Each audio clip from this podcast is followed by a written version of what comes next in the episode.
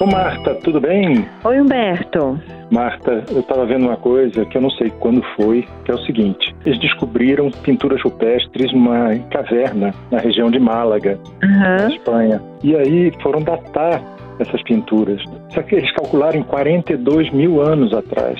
Os caras fizeram. Nossa, incrível, né? Impressionante. como a Impressionante, pintura tá... dizer, a arte, né? A representação já bem nos primórdios mesmo, né? Barato, porque você vê assim, como é que é uma necessidade das pessoas de se exprimirem, né? Você imagina. De expressar, de representar, né? Você não tinha fotografia, você não tinha palavra escrita, uhum. você não tinha como deixar para os outros qualquer referência, e de repente você faz isso na caverna. Eu imagino que a gente, se chegar nessa caverna, fala assim: ah, que bonitinho esses boizinhos, que bonitinho esses negócios. E para eles deviam ter outro significado completamente diferente. Devia ter e, geralmente eram animais, né? Animais totêmicos, né? As primeiras representações, é. né? Sempre alguma coisa que de alguma forma importa também, né? Que chamou atenção a ponto de merecer ser representado, né? Alguma coisa importante.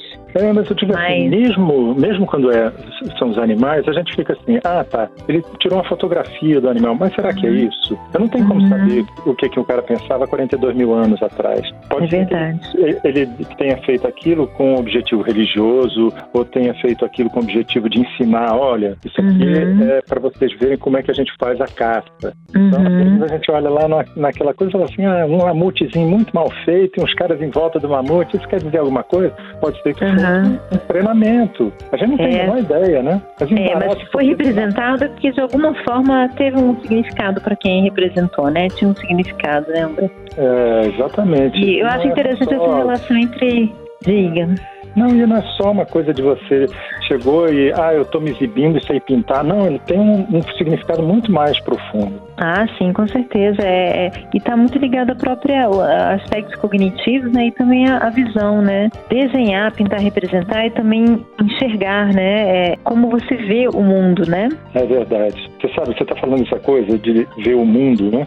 Eu estava lembrando de dois pintores americanos que são praticamente contemporâneos e, e, viveram nos Estados Unidos praticamente na, na, mesma época e nasceram praticamente no mesmo lugar. Uhum. Nasceram, os dois nasceram no estado de Nova York. Um é o Norman Rockwell e o outro uhum. é o uhum. Edward Hopper. Uhum. O, o, Rockwell, você olha as pinturas dele, todo mundo lembra das pinturas dele por causa das capas das revistas, eu digo, nos Estados Unidos, né? Todo mundo lembra uhum. porque era toda vez uma revista que saía aos sábados e estava lá uhum. a coisa dele. E sempre assim, as crianças coradas, né? Aquela, aquele, aquela maçã do rosto bem vermelhinha e tal.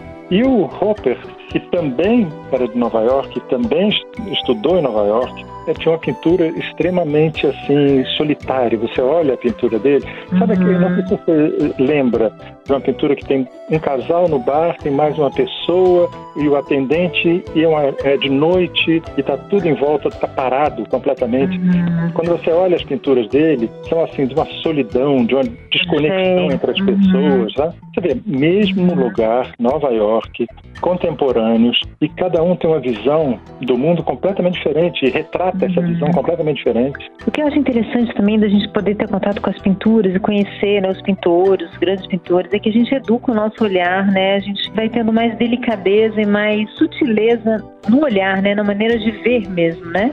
Porque o, o pintor ele sempre vai ressaltar alguma coisa, né? Ou a luz, uma forma de expressar, uma forma de representar. Então, a pintura ela tem um fator assim muito educativo de tornar o nosso olhar mais refinado, mais complexo, né, com mais nuance, né? É muito educativo também, né, essa questão é. da pintura. Você estava até me contando uma história uma vez, essa conversa de pintar com o lado direito do cérebro. Ah, sim, aquela, aquele método, né, pintar com o lado. E é verdade, assim, eu, eu te falei que eu que uma época tentei, né, eu não sei, eu não, não sei desenhar bem, não tenho esse talento, mas eu peguei o livro que eu tenho, eu comecei, ah, deixa eu fazer o que, que eles mandam. Os exercícios, né? Então a ideia deles é, se, mesmo que uma pessoa diz que ela não sabe desenhar, na verdade ela não tá, ela tá desenhando o conceito e não a relação entre as formas, né? Então tem uma técnica lá, por exemplo, que diz vocês tem que reproduzir um desenho, mas botando ele de cabeça para baixo, porque aí você, em vez de desenhar o conceito, você está desenhando a relação entre, entre as formas, né? Entre linhas e pontos, né? E aí a gente consegue desenhar, quer dizer, quando a gente consegue ver, a gente consegue desenhar. Não sei se você ouviu falar do John Huskin, que foi um vitoriano, que ele era crítico de arte, ele era artista também. Ele pregava muito a, a benefícios do desenho, né? Então ele, ele sugeria que as pessoas tivessem cadernos de desenho, desenhassem as coisas que estão vendo, porque ele fala, quando você desenha, você enxerga coisas que você não enxergaria. Você tem que parar para olhar como é que é essa folha, né? Como é que ela é mesmo, né? Então, assim, tem toda a relação do desenho com o ver, né? É verdade. A gente desenho tem e da pintura. A gente, a gente não percebe, mas a visão da gente é muito cheia de buracos que o cérebro da gente É. preenche, né? Preenche, né? Você vai, é, quando aí você, quando você vai olhar detalhadamente, é outra coisa. É outra Não é coisa totalmente diferente. É. Não é à toa que a gente olha para a mão e fala assim, ah, isso aqui é tranquilo. E dizem, eu, não, eu nem me arrisco, mas dizem que Que é a mão, desenhar a mão é uma coisa dificílima. Por causa É, dos movimentos, imagino, da profundidade. Imagino. E a mão humana, ela é muito complexa, né? Ela é muito complexa. Agora, eu acho que é isso, sabe? Quando você desenha ou pinta, você aprende a sair do automático da visão, né? Dessa coisa já culturalmente estereotipada da visão para realmente ver o mundo, né? É É um exercício interessante. Ô, Marta, chegou meu andar. Que bom falar com você. Sim, Humberto, um beijo para você. Até a próxima. Até a próxima.